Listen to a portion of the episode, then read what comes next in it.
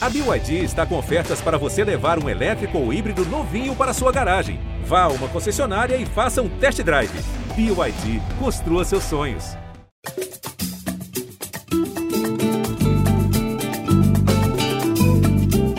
Gringolândia na área, o podcast de futebol internacional do GE.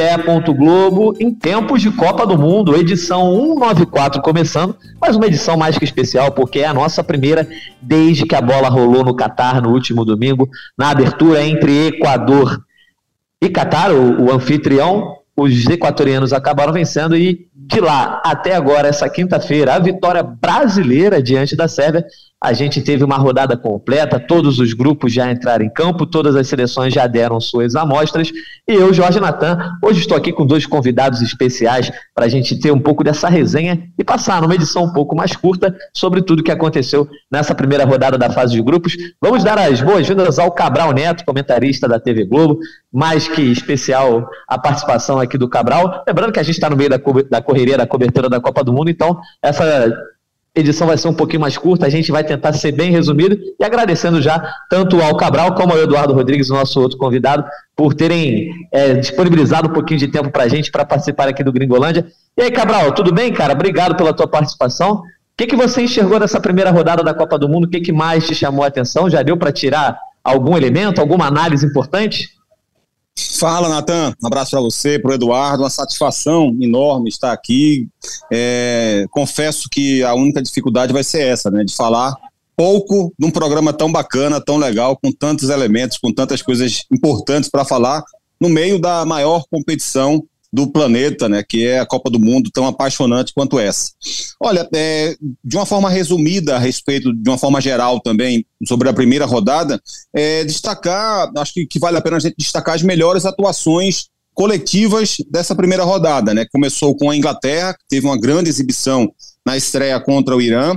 É, a França, que começou com alguma dificuldade, mas acho que Deschamps, inclusive, entrou com a escalação até errada, depois que houve a mudança forçada, né? Quando o Theo Hernandes entrou, o time aí sim pôde jogar e, e buscar o seu limite técnico, né? Com o Mbappé mais próximo da área, um pouco mais centralizado, e o Theo Hernandes, que tem aquele aquele gerador de volume todo pelo lado esquerdo, fez a França também estar nesse patamar de uma das melhores atuações dessa primeira rodada. A Espanha, né, que massacrou o time da Costa Rica naquele 7 a 0 e acho que a gente pode pontuar também o Brasil hoje, especialmente pelo segundo tempo. Um jogo de grande imposição. Acho que foram as quatro melhores seleções dessa primeira rodada de uma forma geral. Beleza, Cabral. A gente vai passar grupo a grupo aí, tentando falar um pouquinho mais sobre essas seleções que se destacaram. Mas vou dar as boas-vindas aqui também ao Eduardo Rodrigues, repórter aqui do GE. Globo. Eduardo, entre uma coletiva e outra, né? Entre uma decupagem e outra, a gente arranja tempo também para fazer uma análise. E aí, a correria da primeira semana só só está chegando ao fim a primeira semana, porque a promessa é de que a partir dessa sexta-feira tudo se intensifique, questões de seleções se classificando, outras já indo para casa, né, já sendo eliminadas rapidamente. Você gostou dessa primeira rodada? Qual foi o nível de futebol que você enxergou aí nesses primeiros jogos? Fala, Natan, o prazer é todo meu. Obrigado aí pelo, pelo espaço, né, pelo convite. Muito honrado, muito prazer também, Cabral, falar contigo. E a minha análise, eu, estou um pouco assim, não decepcionado, né? Mas achei que é, o nível em muitos jogos é, deixaram a desejar, né? A gente viu alguns empates em 0 a 0 aí, que me deixou um pouquinho é, chateado com o nível técnico, só que a gente teve aí, acho que com esse jogo do Brasil, 2 a 0 né? Tudo fica um pouco mais bonito. É, mas no, no todo, assim, eu achei que faltou um pouquinho mais é, de lances mais técnicos, lances mais bonitos, né? Tiveram ali, claro, a, a, França ganhando bem, a Inglaterra ganhando bem, a Espanha dando um show, mas faltou, eu acho, em algum, algumas partidas um pouco mais de é, lances como a gente viu hoje no Brasil, de dribles, de golaços. É, então, acho que no todo, assim, eu daria uma nota 6,5, vai, pra gente, pra gente não ser tão criterioso. Assim, passaria de ano a primeira fase. É, espero um pouco, acho que a segunda, né? A segunda rodada aí vai ser um pouquinho melhor, porque os times já ficam um pouquinho mais soltos, precisam da vitória. A Argentina, a gente vai comentar um pouco aí, mas a Argentina e a Alemanha vão precisar muito da vitória na segunda rodada, então acho que vão ter jogos melhores. A primeira rodada deixou um pouquinho a desejar, acho que muito por, pelo nervosismo, mas no todo passou de ano essa primeira rodada. Essa é a análise que eu faço. Bom, eu achei que é uma nota bem honesta, 6,5, porque A gente teve um ou outro jogo que eu acho que foi legal, né, de parar para assistir, mas também teve alguns jogos que foram indigestos, né? Alguns até 7 horas da manhã, enfim, galera fazendo essa, acordando cedo, madrugando um pouquinho para acompanhar a Copa do Mundo. É, lembrando para a galera nos seguir no arroba GringolândiaGE, lá no Twitter, a gente tá sempre aqui, podcast Futebol Internacional. Se você não conhece aqui o Gringolândia, seja bem-vindo. Vamos começar é, de trás para frente, né? Do grupo H para o grupo A, que aí a gente depois já encerra falando dos jogos que vão rolar nessa sexta-feira para abrir a segunda rodada. Mas falando dos jogos que rolaram nessa quinta, a gente está gravando aqui por volta das sete da noite de quinta-feira, ou seja, menos de uma hora depois, é, cerca de uma hora é, depois que o Brasil venceu a Sérvia, mas vamos falar do grupo H, no qual Portugal venceu Gana por 3 a 2 e o Uruguai empatou com a Coreia do Sul em 0 a 0 E aí, Cabral, é, muita gente badalava sobre Portugal e, e Uruguai é, seriam os favoritos para as duas vagas, mas que Coreia do Sul e Gana poderiam dar dificuldade. É, Gana fez jogo duro com Portugal, que eu acho também demonstrou fragilidade com Fernando Santos mais uma vez. Só que a Coreia do Sul surpreendeu o Uruguai, que não foi bem. É, você acha que está bem aberto esse grupo aí, com Portugal com três pontos, Coreia e Uruguai com um e Gana com zero? Cara, eu, eu não consigo digerir o Fernando Santos, sabe? É, por mais que ele tenha conquistado já a Euro, a Liga das Nações, mas é, assim, nunca, nunca consegue convencer com um elenco que ele tem, que é a maior geração da história de um país. Portugal nunca teve uma geração dessa. Portugal já teve grandes jogadores na história, mas nunca conseguiu reunir tanto talento junto. E isso, isso tem sido algo recorrente ao longo do trabalho inteiro dele. É, é claro que, que, que ele tem mérito em algumas, em algumas questões. É, Portugal tem alguns, algumas ações coletivas, algumas. É, que você percebe que há o, o, o, o trabalho do técnico naquele, naqueles, naquelas movimentações coletivas, né, de, de pressionar a saída de bola do adversário, você percebe essa, esse tipo de coordenação, não estou chamando, não estou dizendo que ele é um incapaz, não. Estou dizendo apenas que ele, ele, ele consegue, ele está conseguindo é, é, desperdiçar uma, uma, uma geração muito talentosa. E quando eu falo em desperdiçar, eu não falo propriamente em ganhar uma Copa do Mundo, por exemplo. Porque ganhar, ganhar a Copa do Mundo, é, por si só, não, não dá o carimbo de uma grande geração. É, a gente, nós aqui no Brasil já vivemos gerações muito boas de grandes ídolos que não foram campeões e nem por isso deixaram de ser é, olhadas como uma grande geração e que mostrava capacidade de jogo. Portugal hoje em dia a gente percebe isso. Portugal faz força para ganhar contra qualquer adversário. Sabe, Portugal não consegue facilitar nenhum tipo de jogo. É, o Rafael Leão no banco de reservas hoje até os 31 do segundo tempo é, é algo inconcebível assim dentro é, da conjectura atual é, da, da equipe de Portugal. É, e, e, assim, é, é, era um cara que seria uma grande solução para a ausência do Diogo Jota, né? E, e, ele começa no banco de reservas. O João Félix, eu acho que é um menino com muito potencial, mas a gente tem visto ao longo desses últimos anos que ele ainda não conseguiu se tornar o grande jogador que se tornou. Fez um belo gol hoje quando inverteu de lado, mas não é ainda o jogador que se esperava que ele fosse. É, e o Rafael Leão entrou, ainda fez o gol dele. É, e acho e assim esse, esse, esse caso do Rafael Leão é um detalhe apenas, é apenas um detalhe. Eu acho que que há um grande desperdício de talento. E o Uruguai é, é um processo diferente, né? Sem o Tabares, que foi, fez um trabalho monumental, que trouxe de volta o Uruguai para ser chamado novamente, considerado uma grande potência do futebol mundial, mas que já estava dando é, clara, claras, claras perspectivas de, de desgaste no trabalho e de queda muito grave, acentuada. E o Alonso conseguiu é, retomar um jogo, inclusive, diferente do Tabares, né, mais propositivo, com mais posse de bola, tentando se impor mais, mas a oscilação ela ainda vai existir. É, essa oscilação ela ainda, ainda vai aparecer em alguns momentos. E acho que o jogo de hoje foi um pouco disso. Quando a Coreia, inclusive, teve um pouco mais de coragem, dificultou muito o jogo da equipe do Uruguai. Eu acho que o Valverde, em alguns momentos, inclusive, esteve, esteve mais distante da área, especialmente depois que o Vecino saiu. E é um grande desperdício ter o Valverde longe da área. Ele mostrou isso no finalzinho do jogo, acertando aquela bola na trave.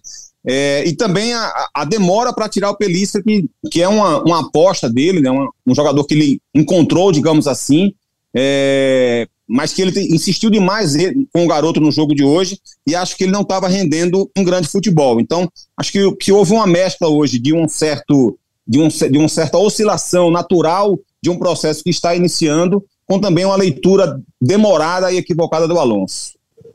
Boa, Cabral. E falando um pouco sobre o Uruguai também, Eduardo, antes da gente avançar para os outros grupos, é... O Uruguai e Portugal farão esse jogo na segunda rodada. Segunda-feira que vem, às 4 horas da tarde do Rosé, contra a Coreia do Sul vai enfrentar a seleção de Gana às 10 horas do mesmo dia. Você acha que são duas seleções que têm que se provar nessa segunda rodada? Dá para dizer que Portugal teve um resultado melhor do que a sua atuação. Não foi o caso do Uruguai, que também pegou uma seleção muito competente, que foi a Coreia do Sul, mas essa segunda-feira o Uruguai chega mais pressionado, mas ainda assim acho que as duas seleções têm muito o que mostrar nesse duelo direto, talvez, por uma classificação. Né? Ah, sem dúvida, sem dúvida, Natan. Eu acho que o Uruguai me decepcionou muito. Achei uma, uma equipe muito pragmática, não teve nenhuma é, mudança assim de estratégia durante o jogo. Achei muito ruim. Até tinha postado né, no meu Twitter, é, dando uma criticada nos uruguaios, né? Uma seleção muito ruim. E o Rafael Sibila, repórter, é, que é correspondente da Globo na Argentina, me respondeu, dizendo que o técnico foi conservador. Com todo respeito, né? Mas você ser conservador contra a potente Coreia do Sul é porque não está querendo muita coisa na Copa do Mundo. Até respondi ele. Eu falei: olha, ser conservador contra a potente Coreia do Sul merece cair na primeira fase.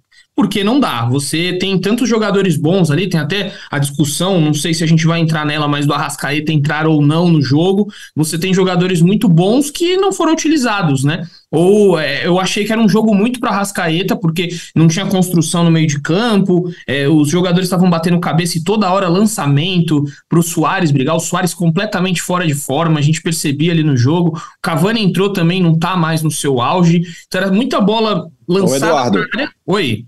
A percepção é que é, é, a única explicação é que a Rascaeta não estava 100%, porque o jogo. Ele disse que estava, né? Ele deu é, entrevista é, depois. O jogo pediu ele o tempo inteiro, né? Eu concordo pois plenamente é. com você.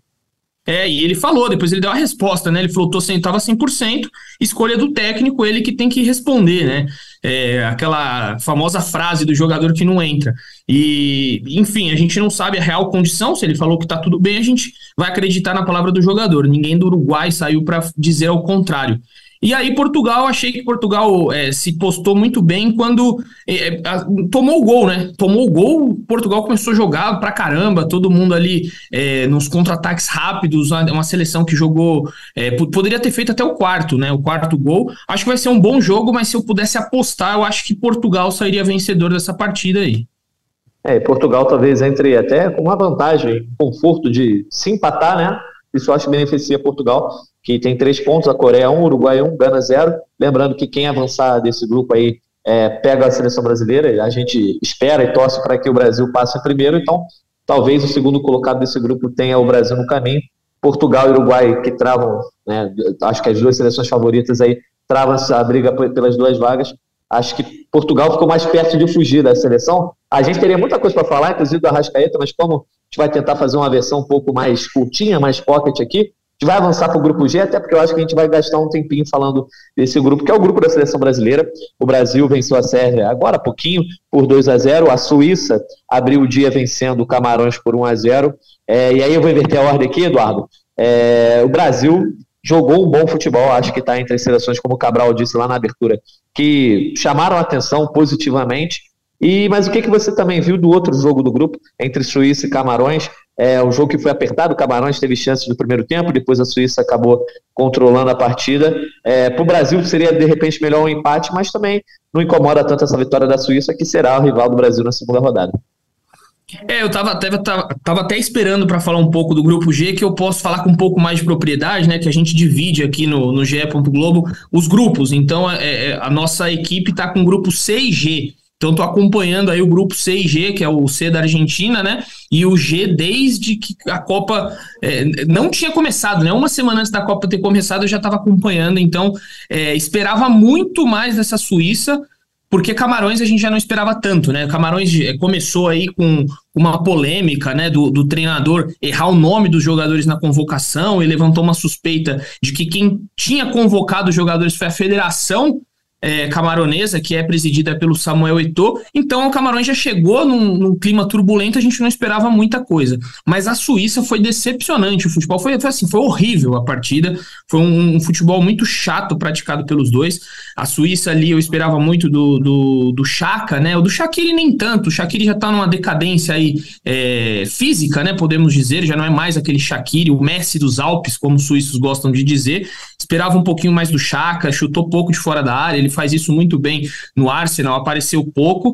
E pelo lado do, do de Camarões, né, tiveram alguns, algumas chances ali, começou até bem no, no primeiro tempo, teve uma, é, um jogo mais trabalhado no primeiro tempo, tiveram, tiveram algumas chances e no segundo tempo ninguém quis jogar mais bola. Então foi, foi muito estranho. Eu esperava que a Suíça fosse. Até no bolão que eu fiz, coloquei 2 a 0 para a Suíça, me decepcionou essa Suíça. E aí o Brasil, eu acho que passa com extrema facilidade. Se você me permite já falar aqui um pouquinho já da Sérvia do Brasil, já emendo claro. aqui que eu acho que, pelo que eu vi da Sérvia hoje, é forte, fortíssima candidata a pegar a segunda colocação do grupo. Acho que a Sérvia não vai ter dificuldades assim para passar, para vencer Camarões, vencer a Suíça, passa junto com o Brasil, porque é, acho que o, o, Brasil inteiro viu aí, né, que foi uma seleção muito aguerrida do, da Sérvia, conseguiu fechar muito bem a, a o, o, ataque brasileiro, né, principalmente ali no primeiro tempo, deu pouquíssimas chances para o Brasil.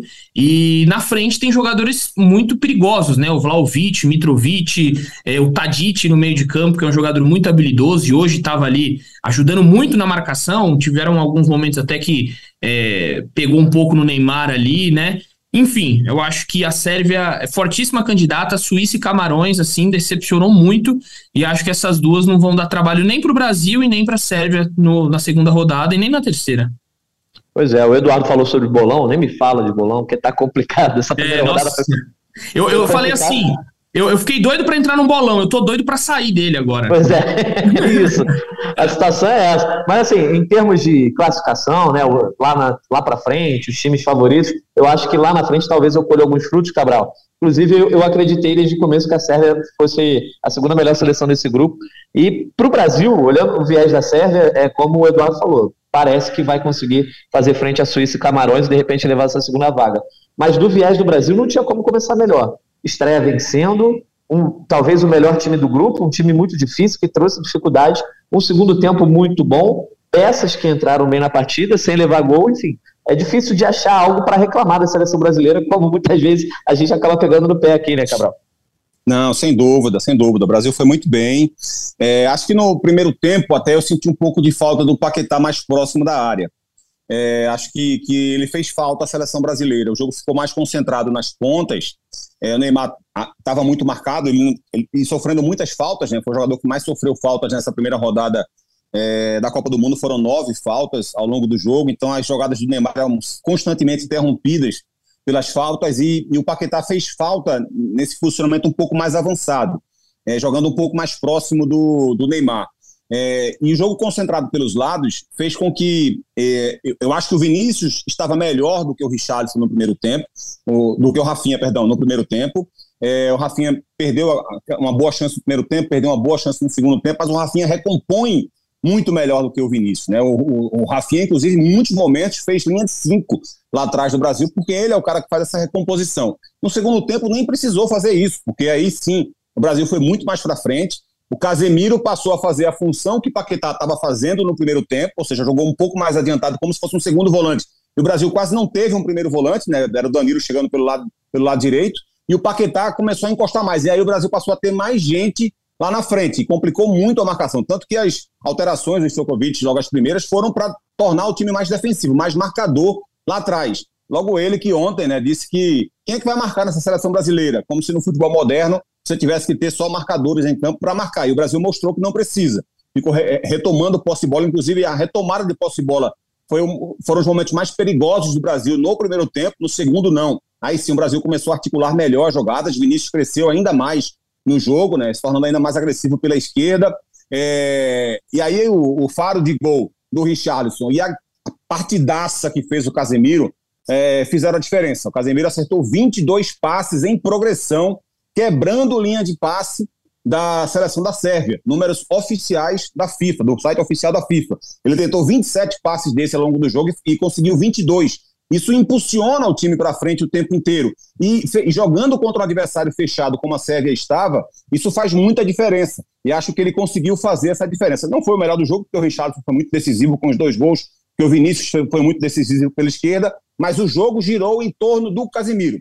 Foi ele quem fez essa bola ser empurrada o tempo inteiro para o ataque, não deixando a Sérvia respirar no jogo. E acho que sim, a Sérvia é favorita a ser a segunda colocada do grupo. Ela vai jogar diferente contra os outros dois adversários, contra o Brasil já era esperado que ele jogasse só com o Vlahovic ou com o Mitrovic. Acho que se o Vlahovic tivesse 100%, o Mitrovic teria ficado no banco de reservas, como ele fez contra Portugal na partida decisiva das eliminatórias. Jogaria com apenas um atacante lá na frente. O Milinkovic Savic jogando um pouco mais avançado e o Tadic jogando também mais avançado. Né? Seria, ao invés de um quarteto mais ofensivo, um trio mais ofensivo. Agora, a partir de, de jogo contra é, Camarões e Suíça, acho que ele volta a jogar com o Vlahovic e com o Mitrovic, é, e aí o time volta a ter uma característica mais parecida com aquela que conseguiu subir de divisão na Liga das Nações e conseguiu é, vaga na, na, na, Copa do Mundo, deixando Portugal na repescagem. Boa, lembrando que o Brasil volta a campo segunda-feira contra a Suíça, uma da tarde, Camarões enfrenta a Sérvia no mesmo dia, sete horas da manhã, Brasil três pontos, Suíça três, Camarões e Sérvia sem ponto nenhum. E aí, Cabral, a gente avança para o grupo F, onde a Bélgica venceu a sua partida, é, não teve facilidade, pelo contrário, sofreu bastante diante do Canadá. 1 a 0 em um magro, enquanto no outro jogo, Marrocos e Croácia empataram em 0 a 0 Foi um daqueles jogos que eu comentei lá no começo do podcast, que 7 horas da manhã foi difícil de aturar esse duelo entre Marrocos e Croácia. É, a Bélgica começa abaixo do que se esperava, mas eu, eu também não sei se existe tanta expectativa assim com essa Bélgica, muito porque é uma geração um pouco mais envelhecida. Eu acho que existe a expectativa com alguns jogadores, né? Por exemplo, o De Bruyne, que ele mesmo admitiu que foi que não foi bem, na verdade, não foi tão mal assim, mas que não esteve nos seus grandes dias, embora tenha levado o troféu de melhor do jogo. É, passando rapidinho por esse, jogo, por esse grupo aí, a Bélgica deve se classificar tranquilamente, até porque conseguiu vencer na estreia, mas de resto está em aberto. Croácia não conseguiu vencer o Marrocos o Canadá mostrou coisas positivas também, né? É, teve uma coisa que eu gostei muito nesse jogo Marrocos e Croácia muito mesmo. Foi ver meu amigo, meu parceiro de transmissão, Rembrandt Júnior, narrando o jogo. Isso para mim foi o que teve de melhor na partida, viu? É, mas o jogo de fato não foi, não foi legal, não foi agradável.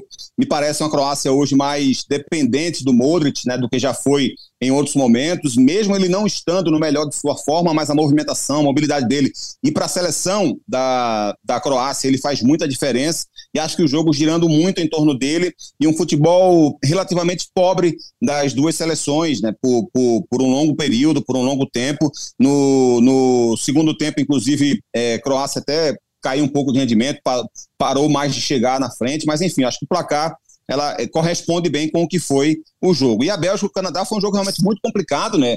A grande estrela de Canadá, Alfonso Davis, baita de um jogador, um dos melhores alas no, em Canadá ele nem tem posição definida, ele joga onde ele quiser, né? Ele escala o time, joga onde ele quiser. Acabou é que nem o Alaba na Áustria, né? ele faz o que ele quiser fazer. Se ele olhar para o Texas, tira, tira o camisa 5, ele tira o camisa 5, ele faz o que ele quiser. É, acabou desperdiçando uma, a grande chance né, da equipe do Canadá de fazer seu primeiro gol em Copa do Mundo. É, desperdiçou o pênalti ali por volta dos 10 minutos. E o Canadá fez um grande jogo. É, acho que, que uma seleção que, que, demonstrou realmente muito apetite ofensivo, né, com, com 22 finalizações contra 9 é, isso demonstra a capacidade de chegar da equipe da, é, de, de Canadá, né? E, e, e, a Bélgica mostrando um pouco do que tem sido a Bélgica, né? Ela vai se envelhecendo, ainda tem muito talento, evidentemente, à sua disposição. O De Bruyne, eu acho que é, é um, dos, um dos jogadores que eu mais gosto de ver jogar no mundo hoje, é o De Bruyne. Eu digo sempre que a, a expressão todo campista foi feita para ele. Né? O cara que inventou essa expressão estava vendo ele jogar e inventou essa expressão. É, mas assim, o time também não está ajudando tanto. É, ainda assim, eu acho que, que, a, que a Bélgica é, deve se fortalecer muito, por exemplo, com o Lukaku de volta. A queda de rendimento com o Batshuayi é, é impressionante. O Batshuayi briga toda vez que a bola chega perto dele para poder dominar a bola. Ele fez o gol, mas é um cara que não consegue, eu não consigo me agradar dele. E ao contrário disso, o Lukaku é, é extraordinário, por mais que esteja passando por um período de oscilação, né? No ano passado no Chelsea, esse ano, esse, esse ano agora com algumas lesões de novo na Inter, mas é um centroavante muito acima da média. E acho que a tendência é de uma seleção melhor. É que já não conta mais com azar como contava alguns anos atrás, porque ele caiu muito de rendimento. É claro que na Bélgica ele ainda é um pouco mais é mais importante na Bélgica do que no Real Madrid, mas não é mais o mesmo de quatro, cinco, seis anos atrás. Mas o De Bruyne não, esse pode fazer a diferença e tendo o Lukaku lá na frente, eu acho que é uma seleção que, que pode é, é, ainda mostrar um pouco do brilhantismo. Não acho que vai ser uma grande campanha, mas certamente passará em primeiro. Pois é, a gente imagina que a Bélgica passe primeiro, Eduardo. E no próxima rodada a gente tem Bélgica e Marrocos no domingo, 10 horas da manhã, e Croácia e Canadá, uma da tarde do mesmo dia. E esse duelo entre Croácia e Canadá, eu, por exemplo, no bolão já não sei mais o que fazer, porque o Canadá deu boas mostras, enquanto a Croácia eu acho que mostrou algumas fragilidades. Sinceramente, para mim é uma partida muito em aberta, assim como esse grupo todo, né? Tirando, acho que a Bélgica, que a gente imagina que vai passar até pelos três pontos que já fez, enfim, em primeiro lugar, mas Croácia, Marrocos e Canadá, eu, eu consigo imaginar qualquer um dos três avançando.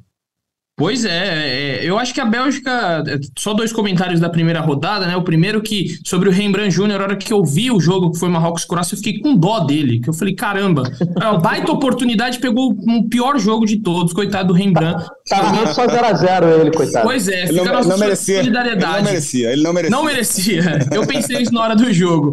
E o outro, o outro comentário é que no meu bolão eu coloquei Bélgica 1, Canadá 1 porque eu acreditava que o Canadá ia surpreender, porque a Bélgica está numa decadência, né? Tá, tá caindo, caiu demais se a gente for comparar com quatro anos e meio atrás. É, eu já previ uma Bélgica cambaleando nessa Copa do Mundo e já não, assim, Marrocos vai ganhar, eu acho que a Bélgica ganha do Marrocos, e como você bem disse, Croácia e Canadá, sinceramente, eu apostaria no empate, porque a Croácia mostrou um futebol muito ruim, um futebol, é, eu achei muito é, engessado, né? Um futebol que não anda, não ia para lugar nenhum, você não via, é, não tem habilidade, o Modric sumido, é uma equipe muito estranha. Então, realmente, não apostaria num empate aí entre Croácia e Canadá e torcendo para o Canadá fazer um gol, né? Seria muito legal, uma história a mais para ser contada na Copa do Mundo. Canadá que não tem gols em Copas do Mundo, né? Então, acho que seria muito interessante esse duelo. E vai passar. É, eu, se eu pudesse chutar aqui, eu tô no, com a tabela aberta, que passaria. Olha, é complicado, viu, esse grupo. Não tinha parado para pensar. Eu gostaria que o Canadá avançasse, seria legal pra caramba. Mas acho que vai dar Bélgica e Croácia mesmo, né? Não, não vai ter como fugir disso, porque Marrocos e Canadá não passam aquela confiança. Então vamos de Bélgica e, Cana e, e Croácia para a próxima, próxima fase. Show de bola. Então a gente vai para o grupo E aqui, que também acho que a gente vai se dedicar a falar bastante, porque tem dois gigantes. Espanha começou bem a Copa do Mundo, aplicou a maior goleada dessa Copa, que deve permanecer até o final, a gente imagina, né? 7 a 0 em cima da Costa Rica, enquanto a Alemanha protagonizou uma das zebras dessa primeira rodada, perdendo para o Japão e de virada por 2 a 1 Dessa forma, a gente tem Espanha e Japão com três pontos e a Alemanha sem nenhum ponto. E aí, Eduardo, é, na próxima rodada a gente tem um Espanha e Alemanha, que a Alemanha não pode perder, e uma Espanha que mostrou muitas coisas boas além do resultado, né? Eu acho que mostrou um bom futebol e a Alemanha mostrou fragilidade, então difícil acreditar que a Alemanha consiga bater de frente. Óbvio que é Copa do Mundo, a gente, a, a gente pode acreditar numa vitória da Alemanha até por ser tetracampeã mundial, tá, é só é tão tradicional quanto o Brasil, a gente pode dizer assim, né? É, mas em termos de futebol, o torcedor da Alemanha tem muito que ter medo para essa segunda rodada. Totalmente. Se, se eu fosse um alemão no, no sábado, no domingo, eu estaria totalmente é, preocupado com essa partida, porque realmente a Alemanha é, mostrou um bom futebol no começo, mas era aquele futebol que parecia. Foi muito a Argentina, né? Lá a Argentina, a qualquer momento a gente vai fazer o segundo aqui, vai decidir essa parada e fim de jogo. E o Japão surpreendeu. Então achei a Alemanha muito é, com o famoso salto alto, né? Que a gente usa a expressão no futebol com salto alto. Fez o primeiro gol, estava ali é, comandando a partida, teve uma bola na trave do Gundogan. E eu achei que faltou um pouquinho aquela definição, né? O, o a Alemanha, desde a Copa passada, já sofre, já está sofrendo muito com isso de não ter aquela última bola para definir, não consegue matar o jogo. E aí, é, se eu pudesse apostar também, eu apostaria numa vitória da Espanha, porque a Alemanha está sofrendo, né? Todas as consequências do 7 a 1 a prazo agora, está parcelado. Então, a Alemanha, parcelamos o sofrimento da Alemanha, já foi eliminada da última Copa na fase fase de grupos, eu tô acreditando que não vai conseguir passar da Espanha, e o Japão e Costa Rica, né? O Costa Rica, enfim, a gente não precisa, acho que nem falar aqui que o Japão é amplo favorito depois do que a Costa Rica mostrou. Acho que foi um dos piores, é, assim, uma das piores defesas, né? Uma das piores defesas dessa, não só pelos sete gols, mas da forma que foi. Parecia que a Costa Rica não estava afim de estar ali. É, hora que o Navas, nem mesmo o Navas, né? O Navas que a gente esperava tanto do Navas, o primeiro gol ele já deu uma é, é, uma falhada ali, achei uma. Calma, foi tanto gol que eu nem lembro qual foi o primeiro, mas aquele é, que eles palmam, é. dentro, eles palmam pra dentro do gol. Não sei se foi o primeiro ou o segundo, agora eu fiquei confuso. Foi o segundo. Segundo, né? Que eles palmam pra dentro do gol, depois o gol do. É, o outro gol é, que ele sai todo errado pra bola, bate no zagueiro. Nem o Navas estava se salvando nessa Costa Rica. Então acho que o Japão é, vai passar nesse grupo. E aí, claro, né, na última rodada vai ficar Japão e Espanha para decidir quem fica em primeiro. Acho que Espanha passa em primeiro, Japão em segundo. E a Alemanha, acredito eu, domingo já está eliminada, porque não mostrou muita coisa. Achei um time é, que, que, que, se bagunçou no segundo tempo ali. Tiveram as mudanças, né? Quando o Gundogan sai, o Gundogan estava muito bem. Aquele outro, me fugiu o nome agora, o número 14, que é driblador. Me esqueci o nome. 14? Era 14, né? Não lembro agora. O driblador, que saiu também no segundo tempo, que estava muito bem no jogo. Sub, o Miller, né? É o Miller. Foi? O Miller? Não. Eu, eu esqueci o nome Rapaz, agora, mas. De camisa, eu sou ruim demais. Eu vou olhar aqui enquanto você, a é. gente vai comentando. Mas enfim, mas... essas duas alterações achei muito ruim as alterações feitas e, e a situação ficou extremamente complicada. A, a, infelicidade da Alemanha é que tem pela ah, frente. É, é, o Musiala? O Musiala? Musiala, tá isso. Ah, tá, ah, tá, sim. Tá. É uma das promessas é, o Miller, da Copa do Mundo. O Miller, o Miller não é. É porque o Miller também saiu e eu também não gostei da saída do Miller também, não. Mas continua, Eduardo. Não, não, é o Musiala acertei, é o 14 mesmo, né? É, isso. É. Isso, era o 14, eu lembrei pela. Exatamente. acabei de ver aqui na escalação do GE.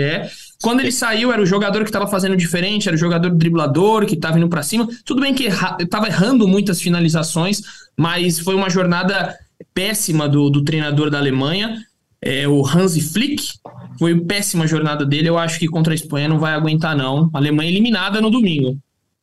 É, e aí no nosso exercício de futurologia, né, Cabral, é, a gente pode imaginar, mesmo que a Alemanha não perca, né? A Alemanha é empate com a Espanha, a gente não está descartando a vitória da Alemanha, não, tá? A gente está comentando à luz do que aconteceu na primeira rodada, mas mesmo que a Alemanha empate.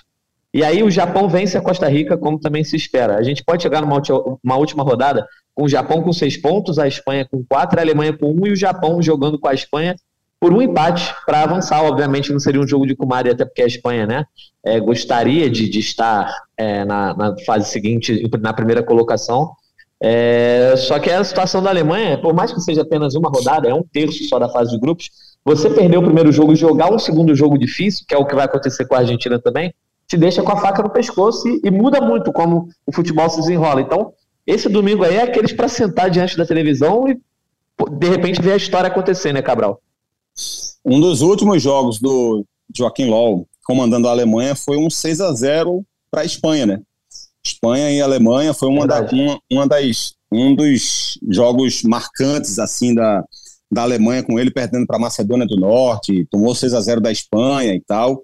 Mas eu, sem querer parecer contraditório, eu acho que a Espanha é uma seleção que ela, ela encontra uma dificuldade muito mais muito mais visível quando enfrenta uma grande seleção do que seria natural pelo estilo de jogo e pela capacidade que a equipe tem. Eu ainda estou com muita dúvida se a Espanha vai vencer esse jogo contra a Alemanha. É, acho que a Alemanha é capaz de jogar mais do que jogou na estreia. Acho que a Alemanha poderia ter decidido o jogo no primeiro tempo e faltou essa capacidade de, de de matar o jogo de fato na primeira etapa ainda, acho que deixou o Japão vivo por muito tempo. Né? O Japão basicamente só jogou no segundo tempo é, daquele jogo. É, o primeiro tempo foi 14 a 1 em finalizações para a Alemanha. O segundo tempo foi 12 a 11. Quando o Japão começou a jogar, quando é, as substituições que foram feitas na seleção do Japão é, pelo Moriyasu é, corrigiram defeitos da escalação inicial dele, né, de deixar algumas estrelas da equipe no banco de reservas, aí sim o Japão melhorou no jogo. E a Alemanha desperdiçou essa chance de matar o jogo no primeiro tempo. Então eu acho que a Alemanha tem essa capacidade. Eu concordo plenamente com o Eduardo, acho que o Hans Flick conseguiu derrubar muito, muito o nível de jogo da equipe quando fez suas alterações é, você tirar o Gundogan e o Miller ao mesmo tempo do jogo, aquilo, aquilo foi, foi, foi muito ruim. E aí depois você tira o cara que estava dando essa diferença no jogo, que é o garoto lá, o Musiala, que está fazendo muita diferença. É, e aí o time cai mais ainda de rendimento. Então acho que as alterações dele foram muito ruins. Apesar de achar que o Goretzka, por exemplo, pode se encaixar muito bem no meio-campo da, da Alemanha, porque o Goretzka consegue complementar as virtudes do Kimmich. O Gundogan ele soma as, as, as virtudes, né? São dois grandes passadores, visão de jogo tremenda. O Goretzka dá mais intensidade e por isso consegue complementar melhor o jogo. Mas aquela partida não estava pedindo isso. Né? A Alemanha estava melhor em campo, estava controlando o jogo. E o controle do jogo vinha muito pelas ações do Miller, do Gundogan e do Kimmich. E aí ele muda dois desses jogadores que estavam fazendo uma boa partida. Aquilo realmente desabou muito a seleção da Alemanha e acho que ele não vai repetir esse tipo de erro diante da Espanha, que costuma ter mais dificuldade contra adversários como esse. Outra coisa, maior defeito da Alemanha, que derrubou o Joaquim Low, recomposição defensiva, que era muito ruim. Melhorou um pouco com o Hans Flick, mas ainda continua sendo seu grave problema ela não vai precisar usar, teoricamente, ela não vai precisar usar tanto sua recomposição defensiva contra a Espanha quanto precisou usar contra o Japão, especialmente quando o Japão empatou o jogo. Porque o jogo vai ser de imposição de posse de bola da Espanha, com a Alemanha se fechando naturalmente atrás, e isso ela faz bem, e com saída em velocidade, com jogadores com essa capacidade de passe e de aceleração de jogo. Então acho que a Alemanha tende a complicar bastante o jogo para a Espanha, e eu não apostaria nessa. No meu bolão, por exemplo, a Alemanha não vai ser eliminada domingo. Talvez seja na prática. No meu bolão, não será. É, a Espanha, de fato, no ciclo, os adversários mais fáceis, ela até golear, goleava com certa frequência, mas os grandes confrontos, ela tinha alguma dificuldade. Mas, ô Cabral, você tem uma gravação na, na Globo Internacional para ser feita daqui a pouco, então vou levantar a bola para você, é, fazer um último comentário aqui, para você não deixar de comentar antes de você ir embora. No grupo D a gente teve a França ganhando, depois vou seguir aqui com o Eduardo, mas no grupo D a gente teve a França ganhando, no grupo C a Argentina perdendo, no grupo B a Inglaterra goleando, e no grupo A a Holanda vencendo sem tanto brilho. É, sobre esses quatro favoritos assim de cada grupo, se quiser dar um apanhadão antes de você se despedir da gente aqui, fica à vontade. Opa, vamos lá, com o maior prazer. Bom, em relação à França, é, partindo daquele princípio né, que eu me referi no começo da nossa, da nossa, do nosso programa aqui, é, é, acho que o, que o Deschamps é outro técnico, não no, não no mesmo nível do Fernando Santos, mas é outro técnico que também não consegue extrair o que a sua seleção tem de melhor. Né? É uma, uma geração maravilhosa de jogadores é, quando a gente olha a quantidade de jogadores que ficaram fora por conta de lesão, e a gente ainda e a gente está de cara com a escalação inicial da, da, da, França, a gente pensa que ninguém se machucou, né? Porque é impressionante essa aceleração de, jogadores chegando, novos jogadores chegando. Mas acho que o Deschamps ele, ele utiliza menos essa capacidade do que poderia utilizar. É, e a escalação inicial dele foi uma comprovação disso. Né? Quando ele vem com o Lucas Hernandes, que não é mau jogador, é um jogador, muito pelo contrário, é muito bom jogador, que vem alternando entre lateral esquerdo e zagueiro já nos últimos anos, mais zagueiro no clube e foi lateral esquerdo na seleção na Copa 2018, mas também vinha sendo zagueiro na seleção. E deixa o Theo Hernandes, que na minha avaliação é um dos melhores laterais esquerdos do mundo, um dos caras que mais gera volume de jogo pelo lado esquerdo, no banco de reservas. E com isso faz com o Mbappé, inclusive, passe a jogar mais aberto e mais distante da área, como era quatro anos atrás, eu acho que ele está desperdiçando talento. E aí, claro, com uma, uma grande infelicidade, né? O Lucas Hernandes se machuca, o Theo Hernandes entra, ele se machuca na hora que a França toma o gol. O Theo Hernandes entra e corrige todos os defeitos que inicialmente a equipe poderia ter. Porque ele passa da volume de jogo pela esquerda, passa a, a, atacar pelo lado e Mbappé passa a centralizar um pouco mais e se aproxima da área, porque Mbappé tem se tornado mais completo ao longo dos últimos anos, inclusive com essa movimentação de encostar mais no centroavante estar mais próximo da área, construindo jogadas. O Theo Hernandes dá a primeira assistência que desafoga a equipe e aí o time desanda a jogar um grande futebol, faz 4 a 1 com, com imensa facilidade e, certamente vai ser uma equipe muito forte ao longo desse campeonato.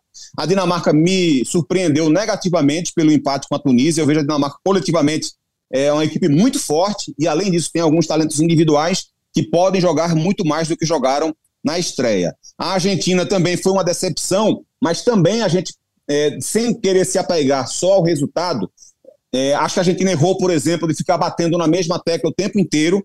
Foi induzida pela Arábia Saudita a ficar fazendo bola esticada o tempo inteiro. Não foi a Argentina nos últimos três anos, em momento nenhum do jogo contra a Arábia Saudita, porque é um time de aproximação, de jogo apoiado, de empurrar o adversário para o campo de defesa. Conseguiu fazer isso um pouco mais quando o Enzo Fernandes entrou no segundo tempo, mas muito menos. E mesmo com, essa, com esses erros, o jogo poderia ter terminado o primeiro tempo com 4, 5 a 0, né? Foram três gols é, anulados por impedimentos de poucos centímetros. Então, mesmo com as dificuldades, com os erros, com os defeitos, a Argentina poderia ter matado o jogo ainda no primeiro tempo. É, mas o time joga mais do que jogou contra a Arábia, isso é muito claro. Tem um repertório muito maior do que aquele. É, a, a, seleção não jogou em função de Messi como tem jogado, com três homens cercando ele e a bola passando no pé dele o tempo inteiro, com dois velocistas pelo lado, porque a Arábia encurtou o campo o tempo inteiro e a Argentina foi caindo nessa armadilha de ficar jogando com bola esticada. A Inglaterra acho que fez uma excelente estreia, né, foi muito bem. É, o Saltgate é outro cara que eu também acho, tem uma, também tenho minhas, minha, meu, meu, pé atrás com algumas escolhas dele. Né, o Alexander Arnold, por exemplo, não tem espaço nessa seleção como, como não tem nas mãos dele, eu acho é, assim inexplicável, sabe? Mesmo que não fosse titular, mas com todo o talento que ele tem, ele não pode ser renegado da forma como ele é renegado. É, enfim, não, não me entra essa história dele. É, mas assim, a seleção mostrou sua capacidade, tem, uma, tem sua melhor geração também da história. A Inglaterra nunca teve uma geração tão forte quanto essa. O próprio Maguire também é, na zaga, acho que é uma insistência também, por mais que ele jogue melhor na seleção do que no clube, mas também há outras opções que poderiam dar mais para a equipe da, da Inglaterra. Mesmo assim, foi um grande jogo da, da seleção inglesa, com o Saka e o Sterling brilhando, né, com jogadas pela direita, pela esquerda, muita movimentação. O Sterling gera jogo o tempo inteiro. Ele erra muito porque ele participa do jogo o tempo inteiro. Eh, você teve ainda um, um, um dos melhores centroavantes do mundo sem ter feito nenhum gol, mas dando assistências, participando de construção de jogada, ou seja, demonstra que tem um potencial ainda maior essa seleção, né? Porque seu grande centroavante ainda não fez gol. E, claro, destacar o garoto Jude Bellingham, que eu sou muito fã dele. Esse menino vai, vai brilhar muito na carreira, impressionante a capacidade de passe, de carregar a bola, de giro que ele tem. Enfim, é, certamente vai, vai ser um dos destaques jovens dessa Copa do Mundo. E quando chegar em 2026, com seus 23, 24 anos de idade, certamente já vai ser um jogador, jogador jogadoraço reconhecido no mundo inteiro. Show de bola, Cabral. Ah, então, ó, a gente agradece primeiramente a tua participação aqui e, e deixamos as portas abertas aí para se você quiser voltar. Final da segunda rodada, terá o Gringolândia de novo. A gente vai ter depois também no mata-mata, né? No fim da fase de grupos. As portas estão abertas, tá, Cabral? Muito obrigado pela tua disposição aqui com a gente. Pode chamar todo dia, viu, Natan? Pode fazer um Gringolândia aí todo dia que a gente tá junto, viu? Beleza, Bom demais. Um abraço para você, um abraço para Eduardo, um abraço a toda a galera aí. Valeu, Valeu Cabral. Cabral. Nação. Obrigado. Obrigadão, bom trabalho para o Cabral aí, que estará lá na Globo Internacional. Cabral sempre nos comentários na TV Globo. Mas, Eduardo, seguindo aqui então, também para a gente não demorar muito, que você também está na cobertura aqui. Eu também daqui a pouco tenho que dormir, porque eu estou trabalhando no fuso horário do Catar, assim, né? Estou acordando quatro e meia para pegar cinco horas da manhã, gloriosa cobertura. Copa do Mundo vale tudo.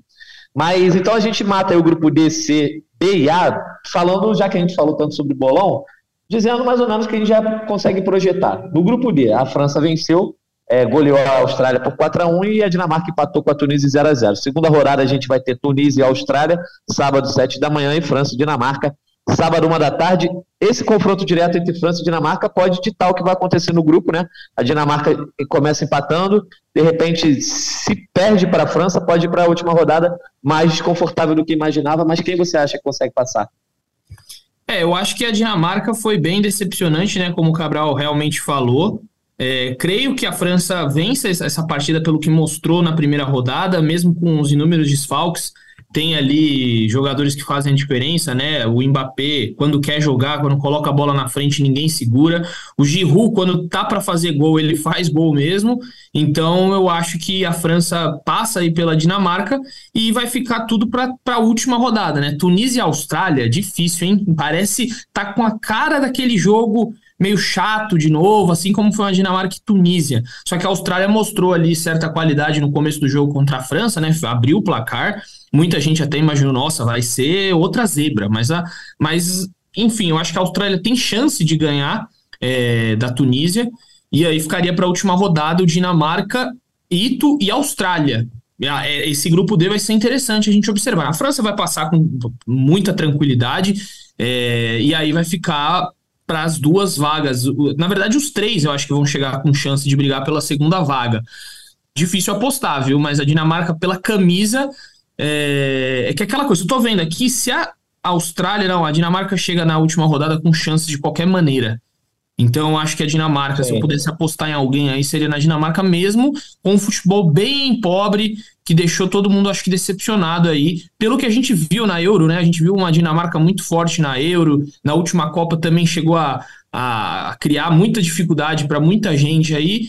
Acho que por conta dessa expectativa, não é um time brilhante, não é um time de muitos nomes, mas deixou a desejar por tudo que já fez nos últimos anos. Tá certo. Então a gente vai acompanhar no sábado o que, vai acontecer nesse duelo entre França e Dinamarca e também como vai ficar encaminhado esse grupo. Lembrando que a Dinamarca, no último confronto com a França, levou a melhor. A Dinamarca venceu. Vamos ver. Copa do Mundo é outra história. Grupo C, meu amigo. E aí você tem muita propriedade. Você já falou que está acompanhando é, o grupo C e o grupo G. E deu trabalho. A Argentina né, perdendo de virada para a Arábia Saudita lá na terça-feira, terceiro dia de Copa do Mundo. Agora vai enfrentar o México. E tudo bem, a Argentina só perdeu um jogo de três ainda está entre as favoritas. Lá em 90, por exemplo, já havia perdido uma das suas partidas. Tem um histórico que às vezes perde no começo da Copa do Mundo, mas a Argentina não pode perder, não pode dar a mesma vacilada diante do México. Sábado, 4 da tarde, no mesmo dia a Polônia enfrenta a Arábia Saudita, 10 horas da manhã, e a Polônia que empatou com o México na estreia, então o México tem que ir para dentro da, da Argentina. Será que o sábado a gente pode ver Lionel Messi e companheiros arrumando as malas? Olha, eu se estivesse na casa de aposta, Natan, eu apostaria aí que 70-30 na, na, na, Argentina, porque pelo que eu vi do México, é um time muito limitado, um time que não, não esboça nenhuma é, nenhuma esperança, assim, aquele brasileiro, né, que gosta de ver a Argentina fora, eu acho que não dá muito para apostar suas fichas no México, viu, brasileiro que quer ver a Argentina fora. Se eu fosse você, eu não apostaria, porque é, é um time bem, bem fraquinho, assim, né, não tem as suas principais, não tem o Ticharito, o Ticharito teve um problema com, com o treinador. É, tem o Vega. O Vega é um jogador bem interessante. É, é, um jogador rápido, só que ele joga muito sozinho lá na frente, né? Tem o Raul Jiménez, que foi um. O, o Henry Martin, na verdade, que foi o titular. O Raul Jiménez entrou no segundo tempo. São centroavantes, assim, que também não passam aquela. Nossa, joga a bola neles que é gol. Não tem essas com, essa com eles. Então, não, não vejo o México para bater de frente. Se a Argentina jogar fizer os gols que não fez contra a Arábia, eu até chuto aqui que a Argentina goleia o México. E assim, não é tão. Eu tenho até um. Contar rapidamente aqui. Eu fui fazer a final em Córdoba, né? São Paulo Independente Del Vale. E eu fui num jogo lá do Racing de Córdoba, num, num, num, dia de folga, depois da partida do São Paulo. Eu fiquei com uns amigos ali argentinos, né? Fiz amizade com o pessoal do Racing e um, um, alguns deles ainda conversa comigo. E ele me respondeu o seguinte: que eu falei, não, fica tranquilo, vocês vão passar fácil pelo México. Ele falou: a gente sempre treme e a gente sempre se complica contra o México. Então aqui na Argentina tá todo mundo C três pontinhos, né? Tá cá os três pontinhos que não tá legal a situação para os argentinos lá. Eles não estão achando que vão passar fácil para contra o México, porque o México realmente sempre complica muito para eles. Mas pelo que vem apresentando, o futebol que vem apresentando, não acho que vai ser problema. Pode ser que um argentino jogue, né? Um argentino naturalizado mexicano, o Rogério Funes Mori, que é irmão do Ramiro Funes Mori, que já jogou é, pela Argentina, jogou Copa América com, com Messi e companhia, mas ele tem um irmão que é o Rogério, e o Rogério deve jogar contra a Argentina. Uma história legal aí que eu já vou fazer esse merchan, que amanhã, no caso, sexta-feira, terá no GE uma matéria bem legal sobre o Rogério Funes Mori. Então leiam, aproveitem aí é, e leiam a história do Rogério, que é bem legal, bem interessante. Só um spoiler: ele nasceu na Argentina, foi descoberto nos Estados Unidos e voltou para a Argentina para jogar e hoje joga pelo México. Então é uma história de muitas idas e vindas. Então fique ligado aí no GEC, uma história bem legal. E aí no outro, né, Polônia e Arábia Saudita, esse jogo que é o que é o, é o chave da chave, né? É a, o chave do grupo C que eu não consigo apostar em ninguém depois do que a Polônia mostrou.